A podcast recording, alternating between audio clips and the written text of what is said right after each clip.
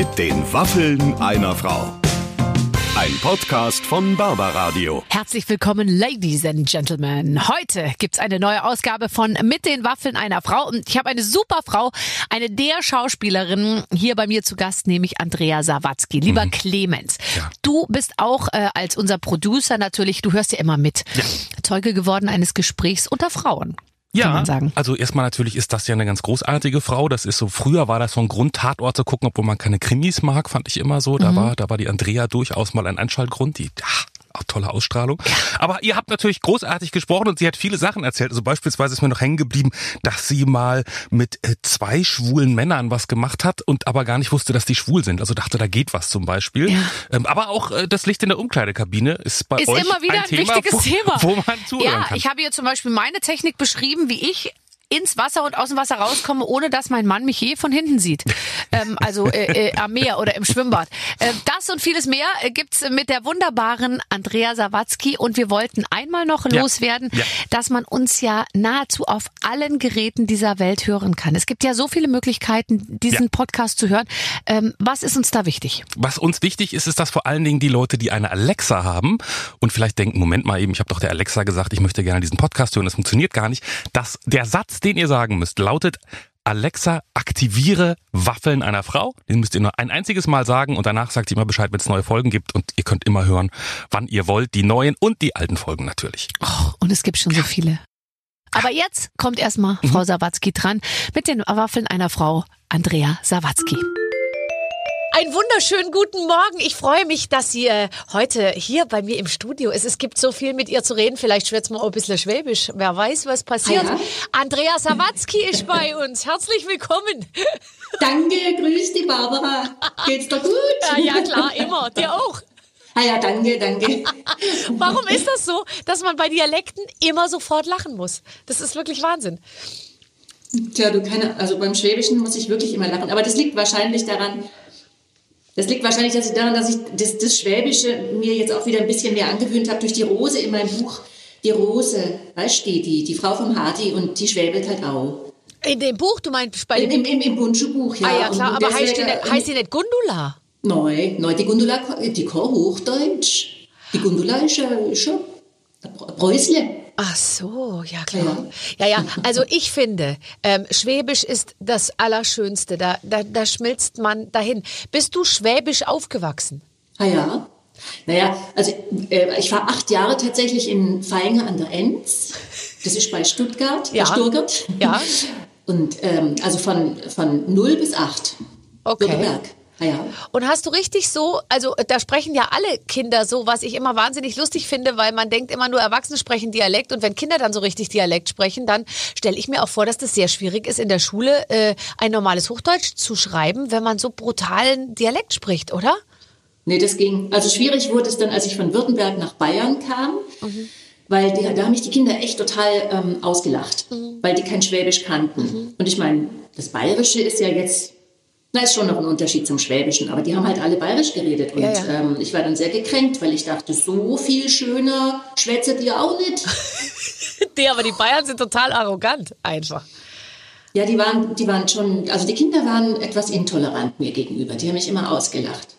Dann habe ich es mir ganz schnell abgewöhnt und ganz schnell Hochdeutsch und Bayerisch gelernt. Ja, und du bist, du bist dialektbegabt bestimmt, weil man hört jetzt ja wirklich gar nichts mehr. Also du bist sprachbegabt, würde ich mal sagen, oder? Es blieb mir nichts anderes übrig, Barbara. Nein, ich glaube, auch wenn man den größten Druck hat, wenn man nicht sprachbegabt ist, dann kann man es nicht lernen. Es gibt ja viele Leute, die immer denken, sie sprechen schon Hochdeutsch und man hör- hört es eben immer noch. Oder weißt du, wenn ich lieber meistens die Polizei äh, ähm, so Berichte, die irgendwie dann äh, am 17, am Nachmittag ist ein äh, weiteres Fahrzeug verunfallt äh, und so. Und du weißt, er, er strengt sich jetzt so an, irgendwie ähm, Hochdeutsch zu sprechen und er kriegt es einfach nicht hin. Das, äh, das ist eine tolle Sache tatsächlich. Und du hast du, bei dir ist es weg. Du könntest Hannoveranerin sein. Ja, das wird mir auch oft nachgesagt. Ja. Kommen Sie aus Hannover? Kommen Sie aus, aus Hannover? ja, Ah, Ich find's toll. Warst du schon mit dem Hund draußen? natürlich. Der Hund erlebt den ersten Schnee seines Lebens. Der ist ja erst zwei Jahre alt. und ist noch nicht so ganz überzeugt, ob er es wirklich gut finden soll. Merkwürdigerweise. Alle unsere Hunde haben Schnee immer geliebt, aber Fee würde auch den Frühling nehmen. Ich auch übrigens. Aber es ist ja auch so, dass es sehr kalt ist. Wenn ich jetzt nicht wüsste, dass Fee ein echt großer, starker Hund ist, dann würde ich jetzt fragen, ob sie vielleicht so ein kleines Jäckchen anhat, wenn du mit ihr rausgehst, weil es ja jetzt sehr, sehr, sehr kalt ist. Aber die kann alleine ohne, ohne Pelzmäntelchen laufen, oder? Ja, die hat einen Wolfspelz. Aber ich erinnere mich, wir hatten mal ein Mops-Baby und ähm, das hatten wir im Winter und es hat tatsächlich ein Mäntelchen anbekommen. mit mit äh, so Fake-Pelz am, am Hals. Und das Resultat war, dass die sich gar nicht mehr bewegt hat. Also du konntest sie durch, so über die Straße schleifen hinter dir her. Sie, sie, sie hat sich geweigert. Sie war etwas gekränkt. Ist denn Fee ein ähm, Corona-Baby? Nee, oder? Nee, Fee ist schon zwei. Und Fee haben wir ähm, uns besorgt, weil unsere Dogge doch ähm, mit sieben Jahren schon an einer äh, Magendrehung gestorben ist. Das war ganz schlimm. Unsere Dogge, der Gustav, der war Wahnsinn, der war ein toller Hund. Ja. Ich merke das dir auch an, dass du bist total tierbegeistert, weil äh, äh, also so eine Dogge, das ist ja auch Wien, der ist wahrscheinlich zeitweilig schwerer gewesen als deine Kinder. Ähm, das ist ja, ja, der, ja, der war größer und schwerer. Also der, der, der Bruno, der Kleine, ging ihm zeitweise so bis, bis kurz unter den Hals. Das sah sehr süß aus immer. Gustav so oben drüber. Ja, der hatte schon so um die 60 Kilo. Wahnsinn. Oder noch mehr. Also der war schon ein Trumm. Ja. Aber trotzdem sah er aus wie eine Gazelle. Also er war wirklich schön. Ist euch denn bewusst gewesen, dass es eine Dogge ist, die ihr da kauft, als sie sechs Wochen alt war? Oder, oder hat, hat man euch gesagt, wir wissen nicht, wer der Vater ist und ihr hattet gehofft, er bleibt ein bisschen kleiner? Passiert ja häufiger mal bei Doggen. Ja, äh, also am Anfang haben wir schon gemerkt, dass die Tatzen recht groß sind, aber das äh, und so. Also. Naja, es war dann schon so, als wir die Eltern von ihm ähm, am Gartenzaun gesehen haben, hatten wir... Ähm, schon, wären wir eigentlich am liebsten umgedreht, weil die, die, waren, die waren so groß und wir hatten noch nie eine Dogge so richtig aus der Nähe gesehen und haben dann schon überlegt, ob das vielleicht die richtige Entscheidung war für uns und für unsere kleinen Kinder. Also die waren ja noch klein. Und, aber das, bei, bei Doggen ist es ja so, die sind ja meistens die sanftesten ja. Hunde überhaupt und glauben ja auch von sich, dass sie klein sind. Och, wie süß. Ja, sie sind eigentlich vom, vom, vom Kopf auch ein bisschen klein. Also ja. sie sind jetzt nicht, also das ist jetzt gemein im Nachhinein, das zu sagen. Das finde ich auch. Das finde ich jetzt nicht nett, dass okay. du jetzt im Nachhinein, nee. weißt du, gerade, ja, aber er war ein bisschen doof. Äh, Sag's jetzt. Ja, aber auf charmante Weise. Also charmant. Also er hat dann zum Beispiel, wir hatten noch so einen Bulli, so einen, so einen ähm, Bulli-Mix. Und wenn, wenn Gustav auf seinem Bett lag und der Bulli sich überlegt hat, dass er eigentlich lieber auf dem großen Bett äh, liegen würde, hat er sich für Gustav gestellt und so lange Gustav fixiert, bis Gustav aufgestanden ist und sich in das winzige Bettchen von dem Bulli gelegt hat, wo er gar nicht reinpasste, weil er irgendwie er wollte halt alles recht machen. Und der Bulli lag dann in seinem zweimal zwei Meter großen Bett und man hat ihn gar nicht mehr gesehen. Aber ich sehe, ihr seid ein totaler Tierhaushalt, weil ich finde das ja echt interessant. Seid ihr das beide offensichtlich? Weil manchmal ist es ja so, dass ein Familienmitglied sich das besonders wünscht und es dann durchzieht und die anderen mehr oder weniger so äh, gute Miene zum bösen Spiel machen müssen. Aber ihr seid total tierverrückt, oder? Es war ein harter Weg. Also ich war diejenige, die die Tiere wollte, weil ich immer gesagt habe, wenn wir Kinder haben, brauchen die ganz viele Tiere, mhm. weil ich auch mit Tieren aufgewachsen war. Und ähm, Christian hat das eigentlich anfangs nicht so eingesehen. Und ich habe mich dann klein herangetastet. Also wir hatten zuerst einen Hasen, dann hatten wir Katzen, dann hatten wir Hamster, dann hatten wir den ersten Hund, dann hatten wir Meerschweinchen, dann hatten wir Fische, also alles zusammen. Äh, und dann kam ähm, der zweite Hund dazu und dann nach kurzer Zeit der dritte Hund. Dann hatten wir also drei Hunde, zwei Hasen, zwei Meerschweine, Fische. Und davor hatte ich allein schon zwei Pferde. Aber da habe ich meine Familie noch nicht gehabt. Ich dachte, ich kann das Leben ohne Familie und mit Pferden vielleicht auch ja. verbringen. Und tut dir das leid, dass du dich dann umentschieden hast? Nein. Ach Mensch, aber so zwei Pferde in der Box sind auch was Schönes. Ich habe jetzt gehört, du möchtest ein Hausschwein anschaffen. Na, das will ich ja schon seit ähm, eigentlich seit elf Jahren, seit wir geheiratet haben. Das habe ich mir zu, zur Hochzeit gewünscht und habe es nicht bekommen. Warum? Weil ähm, Christian kein Hausschwein will. Das ist eine Und- ziemlich einfache Erklärung, ehrlich gesagt. Ich finde ich, ich meine, jetzt ehrlich gesagt, ein Hausschwein lebt ja leider nicht im Haus, ähm, weil ich glaube, die sind ganz sauber und ganz süß und die machen vor allem in, die kannst du Stuben rein trainieren, glaube ich. Du kannst die, was mir ja Christian einfach nicht glaubt, du kannst die so trainieren. Ähm, also ich kenne ja Film-Minischweinchen. Die sind ja wirklich nicht groß. Mhm. Wie groß die sind die? Nicht, weit. Die sind vielleicht so groß wie ein Dackel. Also jetzt in einer anderen Form natürlich. Ja. Aber ähm, ja, so, also, oder wie so ein Bully, so ein, so ein French Bully. Und die, die sind toll, die kannst du rufen, denen kannst du Kunststücke beibringen. Da bist du echt den ganzen Tag beschäftigt. Und die knabbern halt aber auch gern alles so an. Und Aber du würdest sie doch draußen halten, oder? Und da muss man eine ziemliche Ecke im Garten freimachen. Ich kenne Leute, die haben Schweine und die hat dann schon zu uns gesagt, und die ist der tierliebste Mensch der Welt und die haben unendlich viel Platz und die sagte dann zu mir, wenn du es willst, kannst du es gleich mitnehmen. Und so, und daran habe ich gemerkt, wenn die mir dieses Schwein geben will, dass sie echt Druck hat, weil das irgendwie, ich glaube, die graben ordentlich alles Die graben. und so. Ja, ja, ja. Und Ja. dann braucht man auch immer zwei, vielleicht sogar drei und so. ja, es sind du? Rudeltiere. Ja, klar. also allein wäre Tierquälerei, man bräuchte schon ein richtiges Schweinerudel.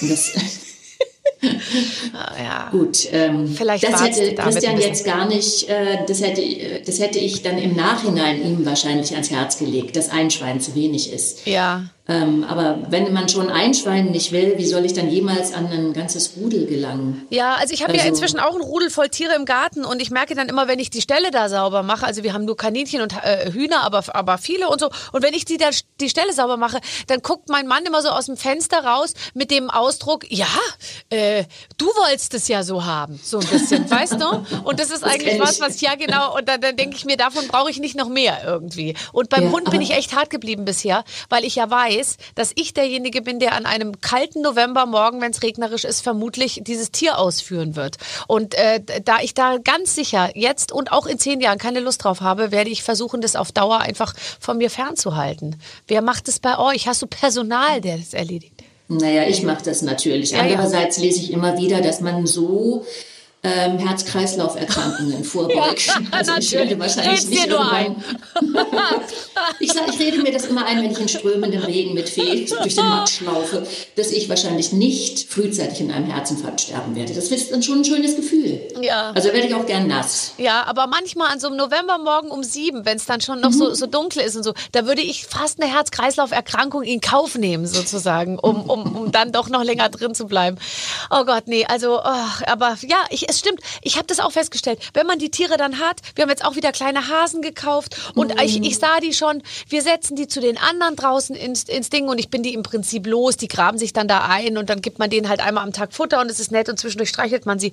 Dann sagte die Frau in der Tierhandlung zu uns, bis Mai müssen sie die jetzt noch im Haus behalten, sonst erfrieren die. Und ich so, äh, nein. Und dann sie so, und da brauchen sie auch eine große Box.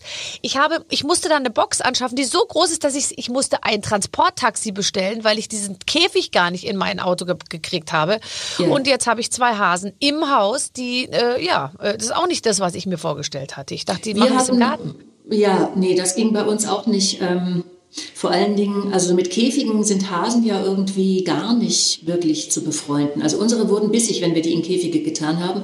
Was dann, also das Resultat war, dass wir, dass die Kinder die im Zimmer frei laufen ließen. Ich habe dann versucht, die mit so einem Katzenklo-Stuben reinzukriegen. Ja. Das hat auch meistens funktioniert, aber die ganzen Kabel waren natürlich dann irgendwann durchgefressen von den elektrischen Anlagen in den Zimmern.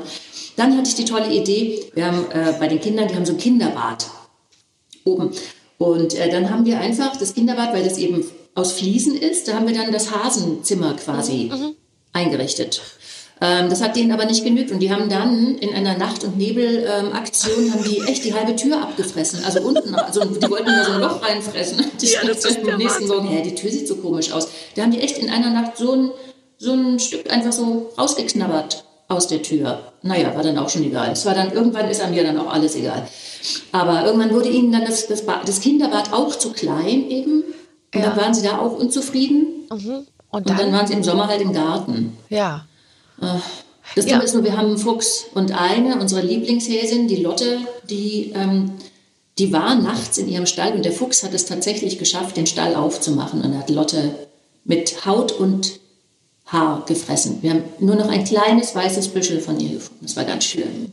Ich weiß, aber ich muss sagen, der Tod und, äh, und, und wir, wir sind inzwischen bessere Freunde geworden, weil wer Tiere im Garten hat, der muss damit mit, mit Verlusten rechnen. Wirklich. Also, wir haben Und schon das ist auch für Kinder wichtig. Ja, finde ich auch. Und übrigens ist das auch so, wenn man sich mal die kleinen Babys eines Fuchses angeguckt hat, dann, dann versteht man, dass die ja auch irgendwie ernährt werden müssen. Also Ja. ich habe da voll fast schon fast Verständnis. Und ein kleine Fuchsbabys sind fast noch süßer als alles andere. Deswegen muss man die Mhm. Seite auch unterstützen. Das stimmt. Das stimmt. Aber also es ist Lotte schon war ein. Festmahl für die ganze Familie, meinst Ja, du damit? eben. Du meinst damit, ich soll mich jetzt freuen, Nein, dass Lotte freudig. Ja, acht Fuchsbabys satt gemacht hat. Bis Lotte- heute essen die davon. Die haben immer noch was im Gefrierschrank. Kann ich dir sagen. Naja, du, äh, es ist ja sehr lustig, wir dürfen es verraten. Du sitzt jetzt in deinem Badezimmer, weil du sagst, was ist der einzige Raum mit gutem Licht und guter Akustik und vielleicht auch der einzige Raum, wo du ein bisschen Ruhe hast, oder? Ist jetzt viel los im Haus? Rennen Leute rum die ganze Zeit? Nee, ist ganz still. Ach, schön. Also Christian ist äh, unterwegs und dreht und äh, unser Jüngster arbeitet beim Film. Mhm. Ähm, der ist 18 und ähm, äh, arbeitet jetzt schon als Beleuchtungspraktikant. Also möchte eigentlich Regie und Kamera machen, aber ist jetzt eben schon tastet sich so langsam ran. Und der Große kommt nicht nach Liverpool zurück, weil äh, weil es gerade so mh, schwierig Okay. ist mit den Zahlen. Und dort studiert studierte oder spielt er Fußball bei Liverpool? Er studiert. Okay, Und okay. spielt Fußball. Ach, das ist, aber, aber ist eher Manchester. Also Liverpool, ja, ja, verstehe, ist so verstehe. passiert. Ja, ja. Okay, also ähm, ich, ich habe gelesen, dass äh, äh, wenn Christian schreibt und der schreibt ja, der schreibt ganz ganz toll. Auch ich habe sein Buch gelesen und bin total begeistert. Ich habe ihm auch auf Instagram geschrieben, einen Fanmail. Ähm, und äh, der schreibt in seinem im Arbeitszimmer und du schreibst in der Küche. Ah ja. Ist das richtig? Welchen, ja, weil der Christian, wenn, wenn der schreibt, der muss sich konzentrieren. Er Ruhe. Männer sind Von- immer im Arbeitszimmer und Frauen in der Küche, egal was sie machen, tatsächlich, Ja, finde ich, ja. Es ist wirklich so, ich habe noch nicht mal einen Schreibtisch bei uns im Haus. Ich habe einfach ein Klapp. Klapp-iPad mit Tastatur, was ich halt dann irgendwo aufschlage, wo ich, wo ich gerade Ruhe finde. Manchmal auch auf dem Gästeklo, ehrlich gesagt, mit geschlossener Ja. Tür. Aber jetzt so einen eigenen Schreibplatz mit, äh, ich, äh, ich schaue aus dem Fenster und mache mir Gedanken und so, das habe ich nicht. Nee, ich habe auch einen Wandercomputer. Den nehme ich immer so mit und wandere durchs Haus und gucke, wo gerade was frei ist. Manchmal ist es hier, hier ist meistens schön ruhig, hier kommen nicht so viele rein. Aber Küche ist, ähm, ist gut, weil da habe ich halt auch einen Tisch. Hier habe ich keinen Tisch. Also ähm, Küche ist immer gut. Ähm, ich war aber auch schon im Keller unten. Gästeklo ist schön, wenn irgendwie zu viel Trubel ist. Aber ich würde jetzt sagen, also du schreibst jetzt dein, du hast dein fünftes Buch, äh, äh, kommt, kommt jetzt raus. Ähm, Das, warte, nö, nö, nö. Vier, sechs, das sechste. Ja? Also fünf Bundschuhs gibt's schon und jetzt ist das sechste. Nee, warte mal, es gibt. Wie viele Bundschuss gibt es denn? Ich weiß es nicht. Fünf? Ja, sag mal, musst du doch wissen, du hast es doch erfunden. Ich habe es vergessen. Warte mal. Ähm, ich glaube, es ist jetzt das fünfte. Und dann hatte ich ja noch zwei Psychothriller zwischendurch. Ach ja, Ähm, stimmt, also die es hast du ja auch noch geschrieben. Also wenn du jetzt schon sieben Bücher geschrieben hast und du wärst ein Mann, da hättest du aber schon, da hättest du dir wahrscheinlich schon ein Büro angemietet irgendwo. Wahrscheinlich. Mit Klingelschild und so. Ja. Aber die Frau Sawatzki sitzt eben immer noch in der Küche. Ich kann es total gut verstehen. Se, ähm, äh, sagst du deinen Freunde, ich brauche jetzt meine Ruhe oder setzt du dich einfach hin und um dich rum tobt das Leben? Ich habe Oropax. Also ich stopfe mir das dann in die Ohren und, ähm, und sage dann eben, ich möchte jetzt mal nicht angesprochen werden. Funktioniert was sicher nicht immer super. funktioniert. Aber ehrlich gesagt bin ich ja im Gegensatz zu Christian auch so, dass ich es ganz gern mag, wenn mich mal jemand stört. Also ich bin jetzt nicht die, die sagt, boah, geil, ich habe jetzt acht Stunden Zeit zu schreiben. Da kriege ich totale Panik. Also ich sitze vielleicht auch deswegen lieber in der Küche, weil ich weiß, es kann klingeln. Es kann sein, dass ich die Tür öffne, um den Postboten äh, reinzulassen, also nicht unbedingt reinzulassen, aber ne, ähm, es kann sein, dass der Hund raus will. Es kann sein, dass die Kinder sich das Frühstück machen. Das, das ist beruhigend für mich. Da muss ich mich nicht auf acht Stunden stumpfen Schreibens vorbereiten. Ja, das verstehe ich. Kannst du jeden Tag schreiben oder gibt es Tage, wo du sagst, heute kriege ich nichts hin, dass man das morgens beim Aufstehen schon merkt, heute habe ich keine Muße, das zu tun? Also dann funktioniert es nicht, weil dann würde ich mich, glaube ich, gar nicht mehr hinsetzen. Weil ich finde es wirklich schwer. Ich mache das eigentlich so wie Doris Dörrie. ähm, die hat ja so ein tolles auf Instagram, so ein Schreib, ähm, wie sagt man, Schreibpool, also Ja. wo sie einem das Schreiben näher bringt. Und sie sagt eben ganz wichtig, am besten ist morgens kurz aufstehen, sich die Zähne putzen und dann am besten gleich wieder ins Bett mit dem Computer vor der Nase und gar nicht übers Leben nachdenken, gar nicht mehr machen, sondern sofort losschreiben, noch so halb im Traum. Und dann, und das stimmt, also wenn man den Kopf noch so leer hat, äh, dann kann man am besten schreiben. Wenn man aber erst mit dem Hund rausgeht, was ich dummerweise mache, dann ist man schon wieder so mit anderen Sachen angefüllt, dass es sehr schwer ist, zu der eigentlichen Geschichte, die man schreiben will, zurückzufinden.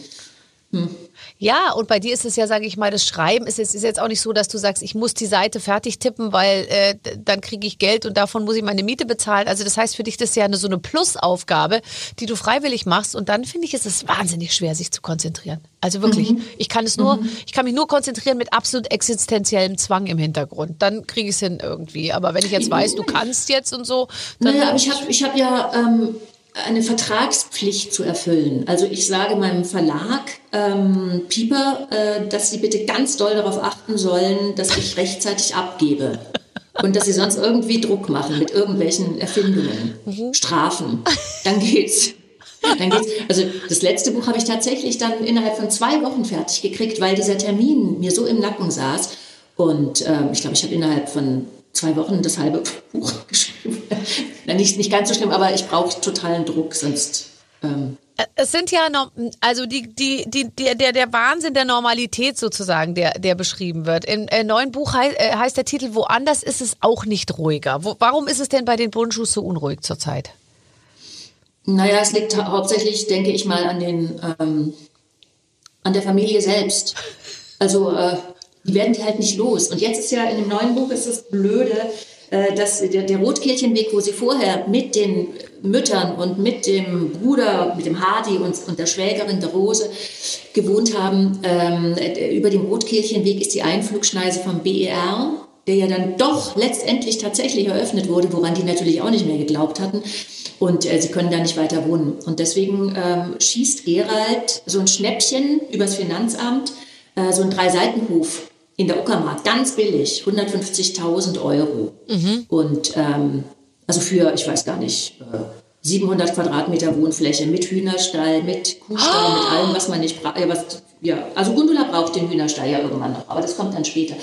Und ähm, naja, und dann ähm, haben sie eigentlich vor, die ganze, die, die, die Damen wieder nach Hause zu schicken. Das geht aber nicht, weil die sich nicht lösen können. Also sie müssen mit der ganzen äh, Ja. Familie dann ähm, dahin ziehen in den Dreiseitenhof und merken dann eben, dass mit diesem Rattenschwanz an Familie es auch selbst in der Uckermark nicht ruhiger werden Selbst auf kann. 700 Quadratmetern nicht genug Platz ist. um 13 Zimmer, weil die sind immer alle in der Küche. Die brauchen ja Unterhaltung. Und in der Küche ist Gundula eben, wie wir wissen, Frauen sind in der Küche, ist die halt auch. Und so trifft man sich dann ununterbrochen. Ja, ich, äh, ich verstehe es gut. Aber wenn ich äh, übrigens irgendwo wäre äh, oder irgendwas machen würde, ich würde auch immer in der Küche sein und ich würde auch es schön finden, wenn alle anderen immer in der Küche sind. Ich liebe Küchen. Ja, Küchen. Ja, ich, ja, wir auch. Ich will nur eine Küche haben. Ich brauche nichts anderes. Ich brauche noch nicht mal, ich könnte auch ein Bett in der Küche haben. Ich will einfach nur eine Küche haben.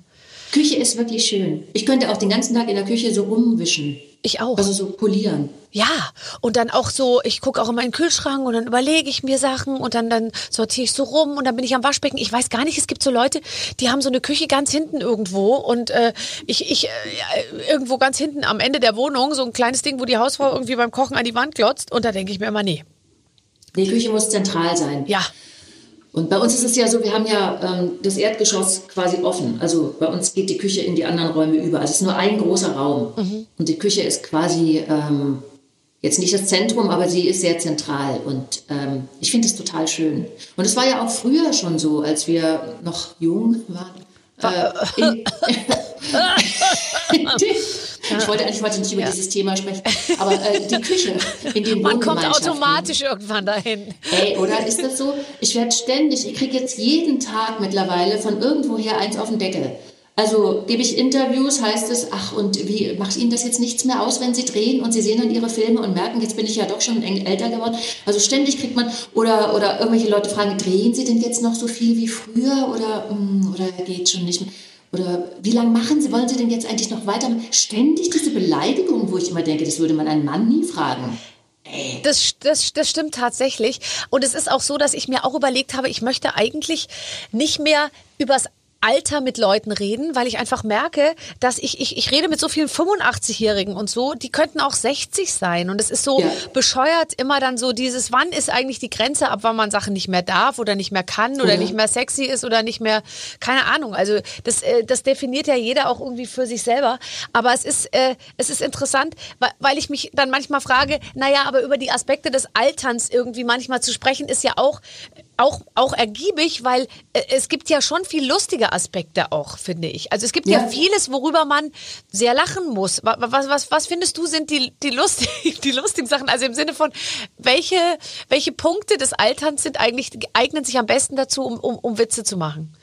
Ich finde ja auch so, wenn man länger in der Beziehung ist oder so, einfach die, das Verhältnis zum eigenen Körper. Letztendlich, wenn man es mit Humor nimmt, hat es ja schon auch sehr viel Komisches. Echt?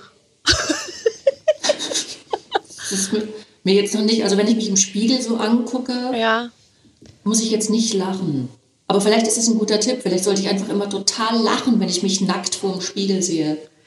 Ja, Also nicht lachen, weißt, aber es ist so eine Mischung aus Nervenzusammenbruch und gleichzeitiger völliger Gleichgültigkeit, weil man weiß, du kannst es sowieso nicht ändern irgendwie. Du kannst eben. Und äh, deswegen gucke ich mich im Spiegel ja, also so den, den Körper gucke ich jetzt eigentlich gar nicht mehr so an. Also ich gucke nur in einem speziellen Spiegel, von dem ich Ja. sicher weiß, dass er von der Beleuchtung her sozusagen, dass ich mich an gewisse Dinge gewöhnt habe. Also Ja. ich, ich, ich stehe sehr ungern vor neuen Spiegeln in neuen Beleuchtungssituationen. Das macht mich ganz verrückt. Mich auch. So in so Um- Umkleidekabinen, was ja zum Glück momentan sowieso nicht mehr möglich ist.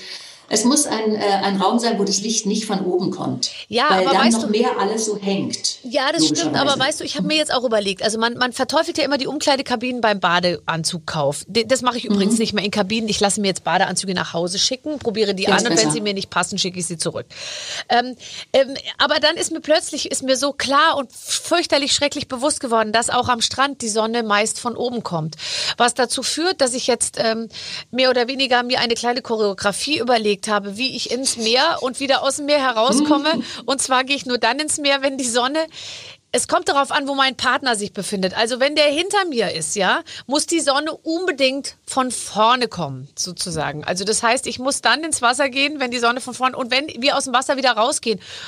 Also erst beim ins Wasser gehen, wenn die Sonne von vorne kommt, muss mein Mann hinter mir laufen. Wenn ich sozusagen aus dem Wasser rausgehe und die Sonne kommt immer noch von, also dann von hinten, dann muss er vor mir aus dem Wasser gehen. Verstehst du, was ich meine? Das ist Also, aber sehr kompliziert. ja, ja, geh schon mal vor, ich komm gleich. Oh, Ja, ist und wenn er so dann ge- keine Lust hat, das ist mir egal, dann bleibe ich halt vier Stunden im Wasser, warte, bis, diese, bis die Sonne Das- sich gedreht hat. Das Nein, wäre mir zu anstrengend. Nein, ich gehe grundsätzlich nur im Morgengrauen und nach ähm, Anbruch der Dunkelheit ins Wasser. das wäre mir auch zu kompliziert.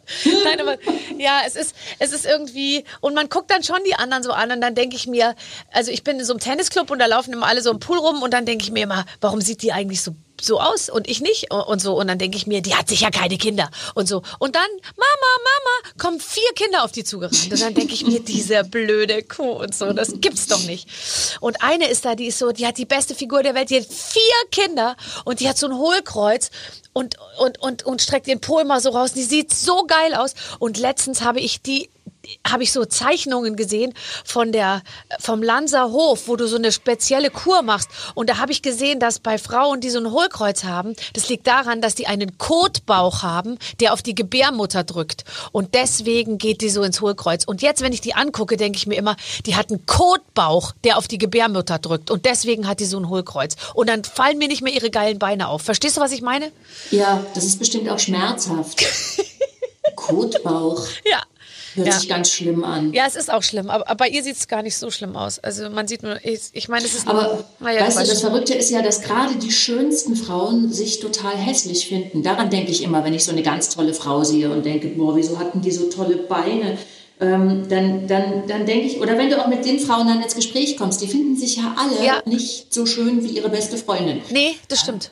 Die finden dann oft, dass sie sehr große Füße haben und so, wo ich mir immer Ja, denke. sowas lächerliches, genauso.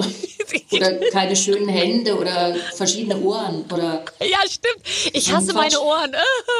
Oh Gott, ja, ja, ich weiß. Ich weiß. Ja, aber das ist schon, das ist schon hart, oder? Ich meine, dass, dass es bei uns, äh, dass es einfach nicht aufhört, dass man immer so ähm, einem Ideal entsprechen muss und sich einfach nicht davon befreien kann. Weil ich habe mir auch schon oft überlegt, komm Andrea, das ist nicht wichtig. Äh, es interessiert keinen, aber es interessiert eben doch alle. Man wird angestarrt und dann heißt es, na, die ist auch nicht mehr so knackig wie früher mal. Es ist einfach, man wird immer nur bewertet. Es ist, ich finde es wirklich, wirklich total ätzend. Ich hasse es. Ja, das stimmt. Und ich finde auch, dass der Umgang in der Presse, aber ich meine, schau uns an, wir reden ja jetzt auch drüber und sagen, die ist so und die sieht gut aus und diese und äh, äh, so, also es ist, äh, äh, ich bin auch so zwiegespalten letztendlich, weil es ist natürlich immer ein Thema und man kann es dann auch nicht so ganz weg, wegdenken, weil man selber ja anderen Frauen ja. gegenüber auch irgendwie eine Meinung so hat oder anderen Män Männern übrigens auch. Ich finde ja, Männer sind auch nicht mehr ausgenommen. Die müssen jetzt auch mithalten. Die, die sehen ja auch alle gut aus inzwischen. So ein richtiger schlapper, alter, fetter Sack äh, äh spielt spielt auch nicht mehr im, im Fernsehen große Rollen. Es sei denn, man wird immer als armer, alter, fetter Sack besetzt. Aber da muss man sich auch mal fragen, warum das so ist. So. Ja, vor allem in Deutschland. Es könnte ja interessant sein, aber in Deutschland äh, ist das jetzt ja nicht so leider. In, ich finde, in England äh, werden alte Schlabbersäcke oft gut besetzt. Mm, mm.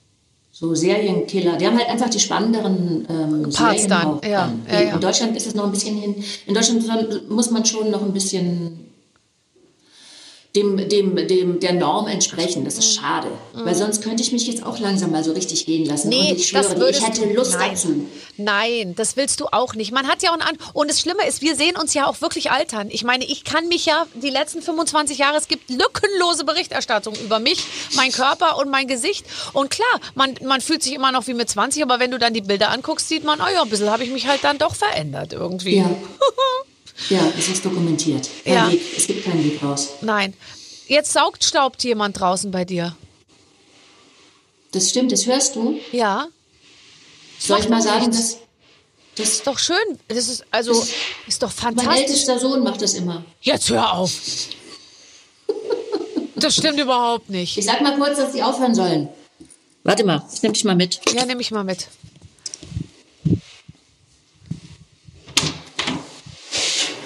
Viel zu laut, oder? Ja, total. Aber mit was für einem Gerät der da saugt?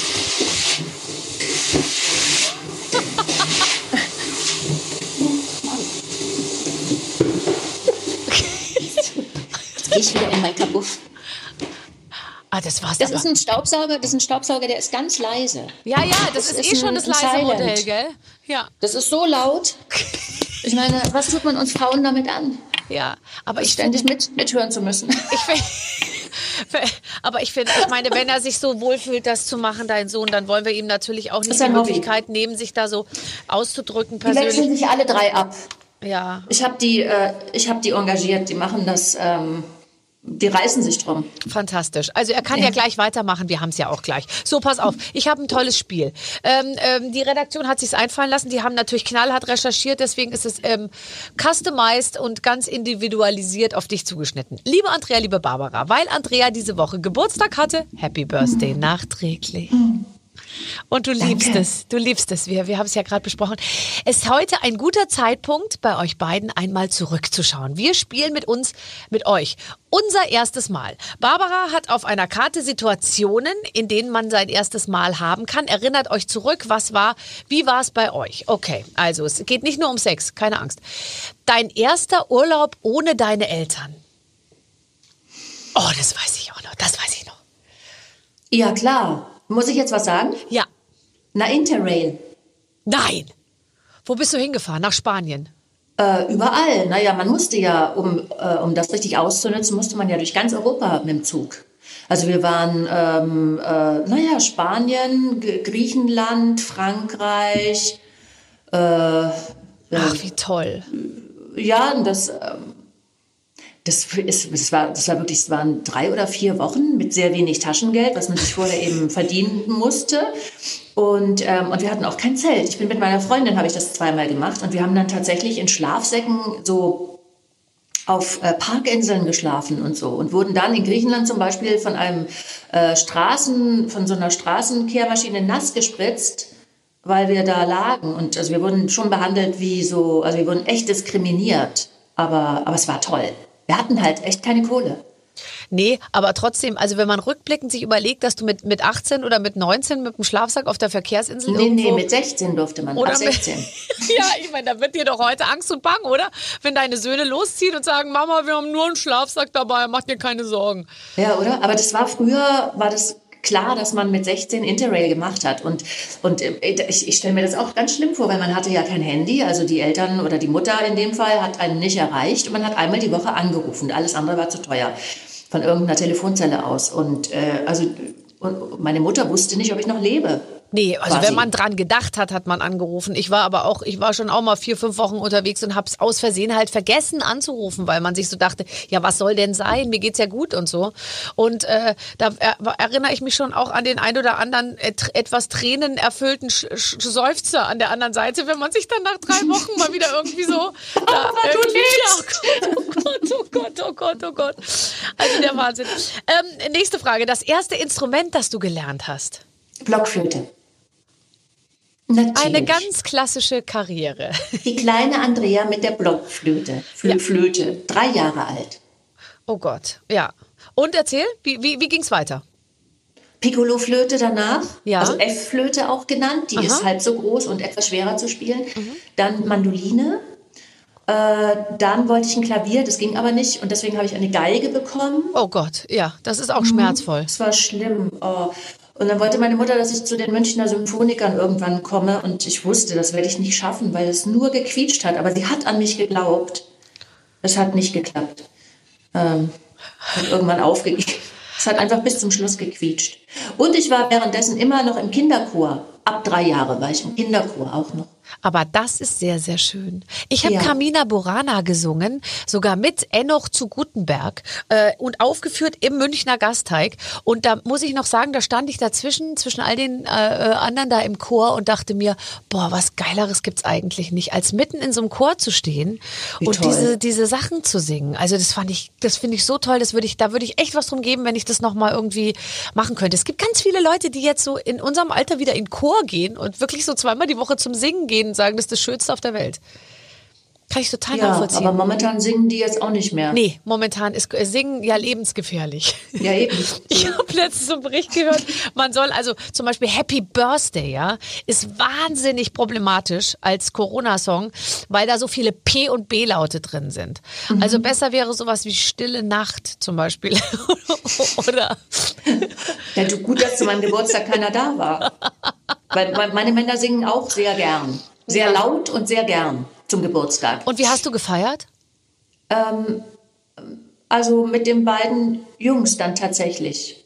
Äh, Christian war nicht da, der hat in Wien gedreht und äh, naja, und allein singen die dann doch auch nicht. Nicht, okay. Ähm, nee, wir haben, ich backe ja dann immer Kuchen und dann kriege ich immer sehr schöne Geschenke. Ähm, also das ist immer toll, weil unsere Jungs machen sich da echt viele Gedanken. Also der, der Bruno, der 18-Jährige, der zum Film will, der, der malt immer ganz tolle Bilder, groß, äh, Öl, also richtig toll. Oder er macht Fotos, die er dann für mich ähm, so rahmt und richtig gut. Und der, der, der Große, der 21-Jährige, der Moritz, der schreibt ganz tolle... Ähm, äh, also nicht Romane, aber es sind Geschichten, die sich dann irgendwann zu einem Roman zusammenfügen werden.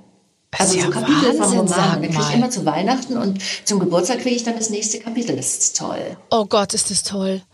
Oh nein, das, sowas habe ich ja überhaupt noch nie gehört, ehrlich gesagt. Also, das finde ich ja wirklich, ich, ich glaube, es ist ganz toll, wenn man an seinen Kindern plötzlich so feststellt, dass die so Sachen können, oder? Und die können sie einfach, obwohl du es ihnen gar nicht beigebracht hast, sondern das haben die einfach in sich. Ja, das ist wirklich ein Geschenk. Das ist toll. Ja, und es steckt in jedem Kind. Ja, ja, ja. Ja, das glaube ich auch. Ja, ja, so, ähm, das erste Auto. natürlich, natürlich. Das, wann ungefähr, sag mal, wann, wann steckt's denn dann so ungefähr drin? Ab wann würde ich, kann ich mit dem Roman rechnen?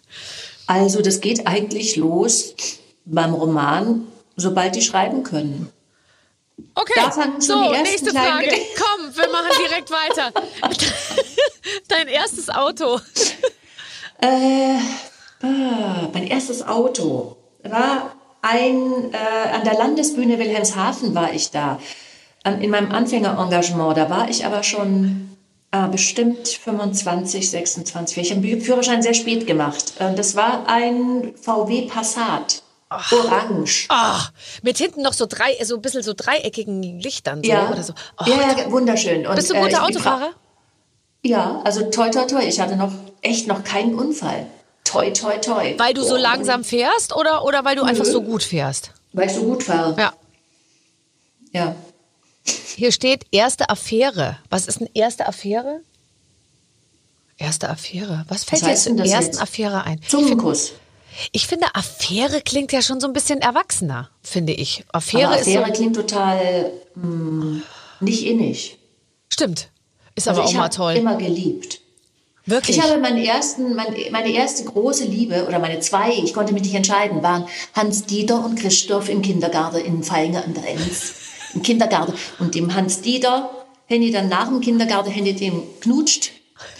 Und das hat der Opa gesehen von dem. Und wenn ich Hausverbot kriegt. Ey, echt, das war so schlimm. Weil ich wollte Hans Dieter heiraten. Christoph, Christoph fand ich auch gut. Das hätte ich dann schon noch entschieden. Aber Han- Hans Dieter war der Erste. Und da war, da muss ich, wie alt ist man denn im Kindergarten? Vier, Vier. fünf, sechs und Ja, dann auch mal irgendwann sechs. richtig geknutscht. Oh Auf Gott. der, auf der Stieg. Aber ich meine, Hans Dieter, ganz ehrlich, war dir das damals nicht klar, dass das, das schon allein deshalb nichts werden kann? Hans Dieter. Das, war damals, war das. Ach, jetzt das hör auf. Sexy Name, doch. Hans Dieter. Ähm, ja, wie hießen ja alle so? Rüdiger. Ich mein, Konrad. Ja, und dann Sabine, Gabriele, Ja. Monika. Andrea, Yvonne. Stefanie, Monika, ja. Andrea hätte ich jetzt ausgelassen. Unverschämt. Aber ähm, ja, so hieß mit Bettina, also so hieß man damals. ja, damals, ja. Mensch. Und, und die Jungs, Hans Dieter, Hans Dieter gibt es, glaube ich, in Württemberg immer noch. Oder? Hast du den noch? in. Hat er, bei mir haben sich ja sehr viele, mit denen ich geküsst habe, auch dann später oder ziemlich schnell auch für die Homosexualität entschieden. Äh, das ist mir zweimal passiert. Ähm, äh, einmal zuletzt bei einem, der wirklich den wunderschönen Satz zu mir sagte: Jetzt geh doch mal da runter. Äh, aber äh, das nur nebenbei. Äh, ist noch gar nicht so lange her. Aber ähm, äh, der ähm, aber, und ich habe mich echt bemüht, also also wirklich. Ähm, aber wie auch immer, ähm, äh, gut. Äh, wo waren wir stehen geblieben? Äh, der erste. Ob meine Männer auch homosexuell wurden nach, der ersten, nach dem ersten Zungenkuss. Also, Also bei mir, ich weiß von zwei Fällen ganz sicher und der dritte äh, dann auch später, der eigentlich sozusagen wahrscheinlich während ich mich an ihm abarbeitete, völlig klar darüber war, dass er mit Frauen nichts anfangen kann. Das wurde ihm durch mich nochmal so richtig vor Augen geführt. Ja, nee, also das ist mir. Nicht passiert. Jetzt habe ich aber nachdem das dann zu Ende war, auch nie wieder was von den Männern gehört. Ja. Oder von den Jungs. Ich glaube, die waren dann eh, das waren Der einschneidende Hans Dieter ist immer noch traumatisiert. Wahrscheinlich. Der hat immer nur Hausarrest vom Opa. Nee, also, aber ich, ich hatte tatsächlich zweimal mit ähm, Homosexuellen eine, eine, Affäre, wo ich gar nicht wusste, dass die Homosexuelle waren. Das fand ich dann auch blöd. Also, die wollten das halt, glaube ich, dann so mal mit mir ausprobieren. Ausprobieren. Aber ich, die waren wirklich total, also ich fand die richtig Also gut. gleichzeitig oder hintereinander? Hintereinander. Aber das ist schon außergewöhnlich, dass zweimal sich Schwule dazu entschieden haben, mit dir mal zu, ausgerechnet mit dir zu probieren, irgendwie, ob es nicht auch mit Frauen geht. Das ist ja toll. Das finde ich eigentlich ein totales Kompliment. Überleg dir mal, aus allen Frauen haben sich die dich ausgesucht und gesagt, mit der, wenn es mit der nicht klappt, dann bin ich wirklich schwul. Ja, na toll, was soll mir das dann bringen? Ja, dir Also, nichts, die aber denen nee, hat's mit was der- gebracht. Ja. Oh, das ah, stimmt, das freut mich jetzt total im Nachhinein. Also, damals fand ich das überhaupt nicht lustig, äh, weil ich fühlte mich dann schon so ein bisschen auch betrogen. Ne? Ja, Also, ja, ja, klar. naja, egal. Kann ich verstehen. Aber es hat die wahrscheinlich wirklich weitergebracht, wie du sagst, in ihrer Entscheidung oder gefestigt. Im Gegensatz zu mir. Ich war danach wirklich, ich musste das äh, verarbeiten. Hast du, wenn du sagst, du hast immer äh, äh, geliebt und, und so, aber hast du auch ein bisschen Gas gegeben? So Ja. ordentlich? Ja, ne? Man kann ja, man muss ja nicht jetzt jahrelang lieben. Nein. Also man kann ach, ja? Stundenweise. ja eben. Ja, ich sag immer, ich bin keine Frau für eine Nacht. So viel Zeit habe ich gar nicht. Ungefähr so, ja. Also ja, finde ich gut. also, so. darf man ja jetzt nicht mehr heutzutage sagen. Ne? Aber früher war das mein, also war schon so ein Lebensmotto. Ja. Ich habe es nicht bereut. Nee, auch nicht, finde ich auch nicht. Also man muss auch wirklich echt viel. Ich finde, man muss sich einen Überblick auch verschaffen. Also ja. Gottes Garten ist so groß und du müsst ja mitreden können. Und da ist dann immer die Frage, wie gehe ich vor? Nach Berufsgruppen, nach Altersgruppen, ähm, nach dem Alphabet. Äh, ich habe das äh, gewechselt. Ich habe alles durch. Also mal so, mal so, mal so. Ja, ich. Ich kann richtig mitreden. Langhaarige Chillisten, kurzhaarige Chillisten, dunkelhaarige Chillisten, Echt? Richtig so klassische, klassische Musik? So Nein, richtig. aber dann auch irgendwie Monteure äh, mit, ja. mit La äh, Latzhose, ohne Gärtner, Latzhose. äh, ja, so, alles. Alles. Alles. Mir macht ja, man nichts man muss mehr es vor. Auch. Man muss es ja irgendwie auch auskosten, weil es wird ja, werden ja nicht mehr, wenn man älter wird. Es werden ja, es wird ja dann dünn weil die ja dann irgendwann auch ihre Traumatisierungen eben mit sich schleppen und dann einen richtig tollen Mann zu finden, ist, glaube ich, schwer, wenn man jetzt in unserem Alter allein wäre und einen Mann finden müsste. Boah, da musst du, glaube ich, schon so ein paar Jahre noch mal rechnen, bis du dann einen findest. Und ob sich das dann noch lohnt? Ja, und, und du sprichst jetzt ein Thema an, ich rede nicht gerne drüber und, und du ja auch nicht, hast du vorhin gesagt. Aber ich merke jetzt schon manchmal, dass ich, wenn ich so in der, an der Ampel stehe, ja, und ich sage jetzt mal nicht im, im Gala-Outfit, sondern einfach so ganz normal an der Ampel stehe im Auto und dann so rüber gucke und neben mir so ein Mann im Auto ist und den finde ich gut, was selten vorkommt. Aber wenn es mal vorkommt, dann gucke ich so rüber und dann denke ich mir so aus den Augenwinkeln, gleich guckt der jetzt zurück und will mit mir flirten. Und dann sitze ich und gucke ich wieder geradeaus und dann gucke ich immer so aus den Augenwinkeln Augenwinkel so rüber und denke mir, warum, der guckt gar nicht, warum guckt er denn jetzt nicht noch mal zurück? Und dann denke ich, vielleicht spielt er nur ein Spiel mit mir, dass der will, dass ich noch mal rüber gucke und so. Und dann gucke ich noch mal rüber und dann merke ich, der guckt schon links aus dem Fenster oder ist am Handy und so. Der interessiert sich einfach überhaupt nicht. Und damit jetzt mal klarzukommen, weil das war vor zehn Jahren anders. Das war auf jeden Fall anders. Mir ist es neulich auch passiert. Ich war im Auto und stand an der Ampel. Und eigentlich bin ich ja eher schüchtern. Also wenn mich jetzt einer anguckt, dann gucke ich erstmal nicht zurück, weil ich denke, ähm, ach, Puh, also ich habe echt, bin, äh, ich habe echt so total komplexe. Aber der guckte dann die ganze Zeit, macht er dann irgendwann so Zeichen und sah nicht schlecht aus. Und dann dachte ich, na ja, und dann macht er so, mach mal Fenster runter und so. Und dann dachte ich, na okay, mal gucken. Mach ich Fenster runter und dann sagt er, ihr Gürtel hängt aus der Tür. Wir haben den Gürtel eingeklemmt. Ich so, ach, vielen Dank, toll, Wahnsinn. Oder? Dann hat er auch nicht mehr geguckt, dann war es vorbei. Ja? Ich habe den Gürtel reingeholt und dann war auch schon grün. Das ist schrecklich. Es ist so schrecklich. Ja, ist, ich merke das ja auch immer so bei, bei den Freunden meiner Söhne. Gut, die sind so um die 20. Und ich fühle mich bei denen so wohl und denke dann immer, ich ja. gehöre so dazu. Ja, wir und dann so, sagen, wir. sagen die manchmal, Mama, ähm, jetzt geh mal wieder. Weil ich fühle mich dann so wohl und rede dann mit denen und ähm, ja. werde dann auch wirklich schlagartig zu einem Jungen, zu dem Mädchen von damals, bis meine, meine Söhne mich dann in die Realität zurück werfen. Als sagen, Mama, du kannst jetzt gehen. ein Au-pair-Mädchen hatte, da habe ich immer so, so mit der so geredet, so, weißt du, wir, wir, wir zwei sind ja so ungefähr ein Alter und so, bis mir klar war, ich war mehr als doppelt so alt wie die, ja. Und so, aber ja. ich hatte immer so vom Gefühl her war die für mich so, wir waren so eine Generation, ja.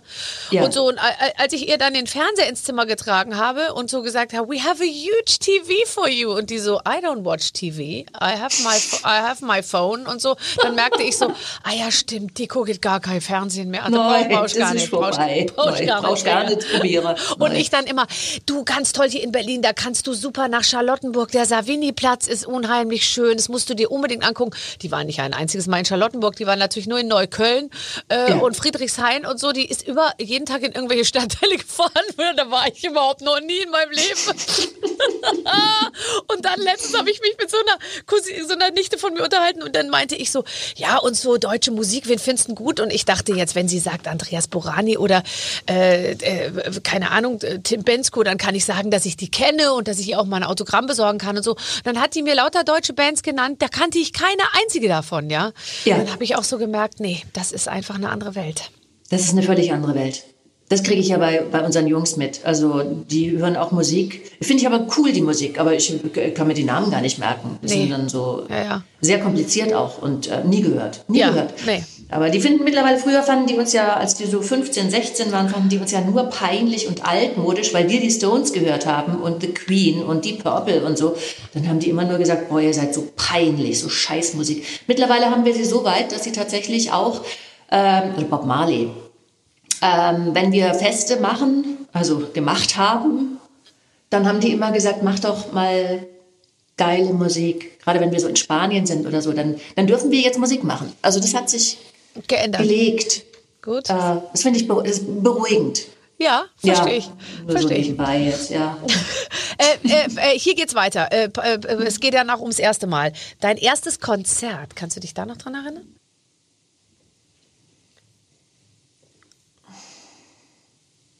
Mein erstes Konzert. Oh mein Gott. Könnte jetzt nur sagen, mein erstes Geigenkonzert in Grafing in Oberbayern, wo ich In mitgespielt habe. Grafing. Nee, ich war tatsächlich nicht in Konzerten als Jugendliche. Ich war mal auf dem Jamiroquai-Konzert 1993, würde ich sagen, war eins meiner ersten Konzerte, wo ich so alleine hingegangen bin. Jamiroquai war gerade the hottest shit. Und der, Hammer. Das war, der ist im Parkcafé aufgetreten in München und das war so voll, dass ich da nicht reingekommen bin. Ich bin da einfach nicht reingekommen. Ich hatte eine Karte, aber ich kam nicht nach vorne irgendwie. Ich sah den nicht. Ich hörte immer nur das Donnern der Musik und so und mit, war da mit meiner Freundin. Und dann haben wir vor der Tür gewartet, dann haben wir so Typen kennengelernt und dann haben wir uns da vor der Tür unterhalten und diese Typen gingen dann irgendwas. Das Konzert war vorbei, aber wir standen da so rum und so. Und dann kam so ein Typ, so ein kleiner raus äh, und, und, und, und unterhielt sich mit uns und dann stellte sich raus, das war Jamiroquai. Das war JK, der Sänger und so. Oh, und dann hat der damals zu uns gesagt, ob wir ihn heimfahren. Er wohnt im, äh, am Wettersteinplatz in der Pension Wetterstein. Und dann haben Nein. meine Freundin und ich Jamiroquai und zwei seiner Bandmitglieder im Peugeot äh, 206 irgendwie zum Wettersteinplatz gefahren. Und dann haben die gefragt, ob wir noch mit nach oben kommen, was kiffen. Und wir so, nein. wir deppen. Wir haben abgesagt, mit Jamiroquai zu kiffen. Weil wir einfach zu anständig waren. Und Wie alt wir, wart ihr da? Äh, 19. Echt, ihr seid nicht mitgegangen. Wir sind nicht mitgegangen. Und es ist mir entgangen, es ist mir entgangen, mit Jamiroquai im, in der Wetterstein-Pension zu kiffen. Ich denke. Ja. Ja, das ist ihm entgangen. wenn der, wenn der wüsste jetzt, wie ich mich entwickelt habe.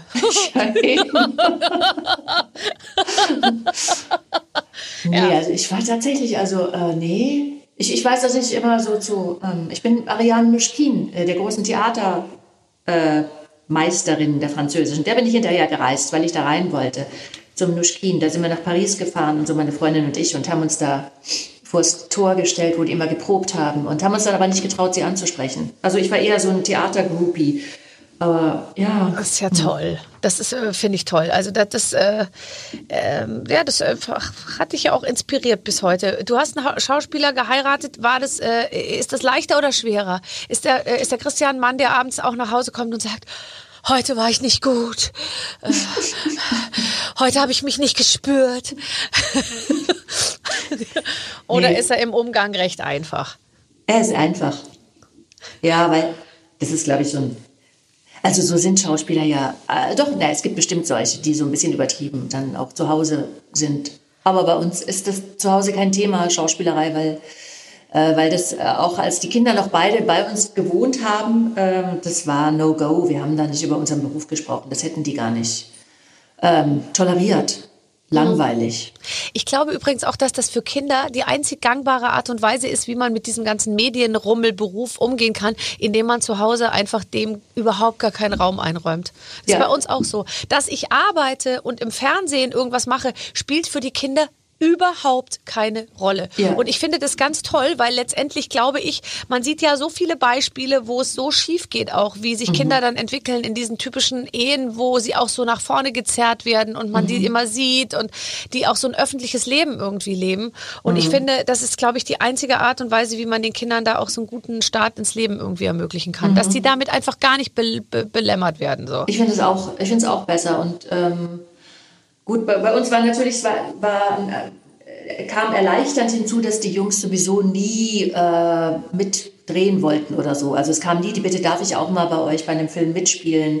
Insofern hatten wir da leichtes Spiel, sie auch da so außen vor zu lassen. Ähm, es äh, hat sie eher immer gestresst, wenn irgendwelche Leute einen erkennen oder so. Ne? Dann wurde man gleich so weitergerissen und jetzt Mama, jetzt komm endlich. Ähm, und ich bin aber trotzdem froh, dass der, dass der Bruno jetzt doch äh, seinen Weg zum Film macht. Weil eigentlich fanden sie das beide indiskutabel. Also Film. Hm. Und äh, ja, mal gucken, wo das alles noch Hinführt. landet. Ja, für Ja. das führt. Ja, Ja. Ist doch spannend. Toll. Also, äh, ich finde das gut, dass man nichts über eure Kinder weiß. Ich finde übrigens auch, dass mich das bei. Jetzt kommt der Postbote. Willst du kurz öffnen? Ich überlege gerade. Oder ist es der Klempner? Ah, in beiden Fällen würde ich Dann mich müsste ich jetzt freuen. hier raus. Ja. Ich warte jetzt mal. Wenn er hier reinkommt, muss ich raus. Ach, hast du, hast du ein Klempnerproblem? Kommt Ja. jetzt gleich ein Mann in Latzhose, der sagt, ich, ich muss hier mal ein Rohr verlegen? Das finde ich aber toll. Das will ich das abwarten. könnte Das sein, warte aber vielleicht ab. ist es auch der Postbote. Ich weiß es nicht. Der könnte den Männer, gleichen Männer Satz sagen. aller Orten, überall. Oder eine Männerschwemme hier in diesem Haus. Ha. Gewusst wie. Ähm, also ich finde es toll, dass man nichts über deine Kinder weiß und ich finde es manchmal so ein bisschen schade, dass ich bei vielen Schauspielern jetzt schon immer die Kinder vor Augen habe, wenn ich die in Rollen sehe, die, diese Schauspieler. Weißt du, man sieht, man weiß so viel über Ja. die Ehe und über die Kinder und so, dass ich nicht mehr das abstrahieren kann. Ja. Äh, und also ich bin da ja sowieso äh, auch ein bisschen konventioneller oder konservativer. Ich finde ja schon, ich finde es ja schon wichtig, Theater zu machen auch vorher äh, und nicht gleich so zum Film zu gehen. Also jetzt für für, ähm, für, für für die jungen Nachwuchsschauspieler. Ich finde es riskant. Äh, gleich beim Film zu landen und gleich Erfolg zu haben. Und ähm, ich finde Schauspielerei, da, braucht man schon eine große Bandbreite. Und da muss man schon, also manchen gelingt es ja, aber manche sind halt nach den ersten Rollen dann auch ähm, verpufft. Und das ist, glaube ich, für, für Jugendliche echt traumatisierend. Also er weiß, er ist, er ist so hochgeschossen und äh. Tochter oder Sohn von dem und dem und bla. Und dann äh, irgendwann merkst du, ja, ist aber nicht genug, äh, nicht genug Farbe, um jetzt wirklich als Schauspieler oder Schauspielerin zu bestehen. Und insofern, also finde ich eine, eine gute Ausbildung, äh, muss jetzt gar nicht Schauspielschule sein. Also da war ich zum Beispiel, also ich jetzt immer auf Probe. Ich war eine sehr schlechte Schauspielschülerin, überhaupt eine sehr schlechte Schülerin. Aber ähm, weil mir diese Enge einfach, das, das war nichts für mich. Aber ähm, Schauspielerei ist jetzt kein Spaß. Da muss man schon auch ein bisschen was können. Was konntest du denn nicht in der Schule? Das wollte ich schon sagen, alles. Nein, also äh, ähm, die ganzen naturwissenschaftlichen Fächer, nix, nix, nichts verstanden. Nicht, ich, habe ich nicht verstanden. Auch bis zum Schluss nicht verstanden. Also war es bei mir, warum ich das wissen muss. Also Ja. Äh, äh, diese mathematischen, ich dachte mir immer, wenn man sich jetzt heute entscheidet, Mathematik zu studieren, weil man echt so ein Typ ist, der sagt, ich will das wissen und warum, so, dann ist das ja okay, sollen die das alles machen. Aber ich Ja, habe überhaupt nicht verstanden, warum ich mich damit rumquälen muss, weil ich Ja. wusste, das wird, werde ich nie wieder in meinem Leben brauchen. Nie wieder. Nee. Und es ist Also ja ich auch so, ich habe es auch nie wieder gebraucht. Ich kann Ich super nicht. die vier Grundrechenarten, ich kann ganz toll schriftlich dividieren und multiplizieren. Ich bin super im Kopfrechnen. Äh, ich kann hohe Beträge addieren. Das ist das, was ich heute am meisten mache. Äh, nein, aber nein, aber verstehst du also diesen ganzen Scheiß, den ich da lernen Brauchst musste, brauchte wieder. ich nie wieder. Nur Schikane. Ja. Und eben, ich dachte dann auch, ich kann einkaufen, ich kann allein einkaufen ja. gehen. Kann Ich meine, das ist, das ist doch was. Das ist das Wichtigste. Was brauchst du denn als Frau noch? Du musst das Kopfrechnen beherrschen. Ah ja, du kriegst dein halt, Haushaltsgeld 500 Ah ja. Euro und dann musst halt einfach. brauchst du nicht. Nein, ich weiß. Neu. Andrea, ich sehe, wir verstehen uns, wir verstehen uns. Ah Ja. So, jetzt überlasse ich dich dem Klempner. Kommt er? Da kommt wirklich einer die Treppe hoch. Ja, das warte ich jetzt noch kurz War ab. voll gruselig. Ja. Ich Hat gucke er, gerade mit, unserem, äh, mit unseren Kindern, wir gucken, wir haben ja alle schon durch, ne? Killing Eve, äh, Peaky Blinders, wow. Und jetzt haben wir, sind wir gerade tatsächlich bei Stranger Things. ja. Ey, das ist so scheiße gruselig. Mhm. Ich traue mich dann nachts fast nicht mehr mit dem Hund raus, weil ich, uh, Ja. weil ich immer denke, da kommt das Monster gleich um die Ecke. Aber der Klempner kommt nicht, der kommt wahrscheinlich gleich durch die Wand. Okay. Ja. ja. Nein, der wartet natürlich, bis ich aufgelegt habe, damit du wirklich ganz allein bist und es auch keine Zeugen ganz gibt. allein für ihn habe. Oh, Also, ja, ja. Andrea, es war wunderschön mit dir. ja, hat total Spaß gemacht. Ein schöner Morgen und äh, ich bedanke mich tausendmal bei dir und was auch immer jetzt in deinem Leben passiert, äh, viel Glück und Ja. äh, viel Erfolg. Buch kommt raus nächste Woche, das läuft eh und dann wird's verfilmt und dann schauen wir es an zusammen, gell? Ah ja, So machen wir's wir's. an. Ja, Tschüss. Dank dir. Tschüss. War schön. Tschüss. Ciao. Was für eine tolle Frau. Und sie hat die ganze Zeit über, für die, die es äh, nur gehört und nicht gesehen haben, natürlich ähm, in ihrem Badezimmer gekniet auf dem Boden. Sie hatte sich da, glaube ich, eine Lichtsituation ja. geschaffen. Vor allem hatte sie dort eine Ruhesituation. Ist ja für uns Frauen manchmal, ehrlich gesagt, der Mann hat ja meist ein Arbeitszimmer, während die Frau ja. versucht, sich im Gästeklo ähm, mit dem Telefon irgendwie so zurückzuziehen, dass man dann dort in Ruhe ein Interview geben kann. Äh, kommt mir irgendwie bekannt vor. Ähm, es war sehr schön. Lieber Clemens, ja. ähm, wir haben tatsächlich, wir stehen nicht mit leeren Händen vor nein, unseren Fans. Nein, wir haben über 100 Podcasts schon lange in der App. Die könnt ihr alle hören. Da sind wirklich tolle Gespräche drin. Wir haben nächste Woche das nächste Gespräch. Und wenn ihr sagt, ich möchte gar nicht mehr so viel Gerede hören, sondern brauche vielleicht mal eine kleine Musikpause, auch das gibt's ja in der App mit ganz vielen verschiedenen Musikkanälen. Einfach Barbaradio App runterladen, ist kostenlos für Android, für Apple. Holt ihr euch. Viel oh. Spaß. Ein Wahnsinn. Also ich wäre jetzt begeistert, wenn ich Hörer wäre. Mhm. Hm? Also, alles Gute. Wir hören uns nächste Woche. Bis dahin, eure Babsi. Mit den Waffeln einer Frau. Ein Podcast von Barbaradio. Das Radio von Barbara Schöneberger. In der Barbaradio App und im Web. barbaradio.de